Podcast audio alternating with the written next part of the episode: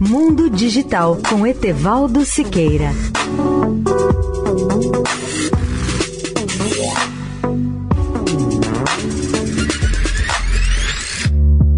Olá, ouvinte da Eldorado.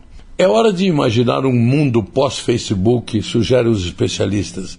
Existe uma oportunidade de mercado para uma rede social confiável que não priorize os anunciantes. Com 2,8 bilhões de usuários, representando cerca de 60% da população mundial conectada à internet, a empresa provavelmente se tornou grande demais para administrar, quanto mais para regulamentar.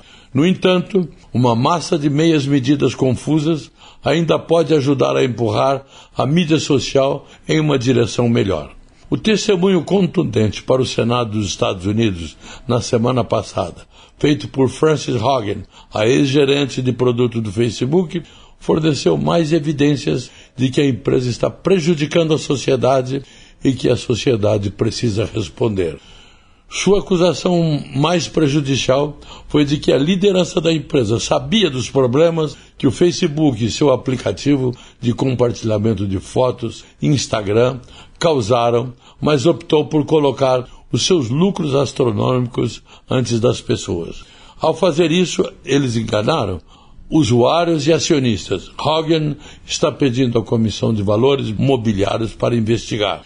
Até o Facebook aceita que é hora de reescrever as regras da internet nos Estados Unidos. Segundo disse a rede, em vez de esperar que a indústria tome decisões sociais que pertencem aos legisladores, é hora do Congresso agir. Leia o artigo especial sobre o tema no portal www.mundodigitaltudojunto.net.br. Etevaldo Siqueira, especial para a Rádio Eldorado. Mundo Digital com Etevaldo Siqueira.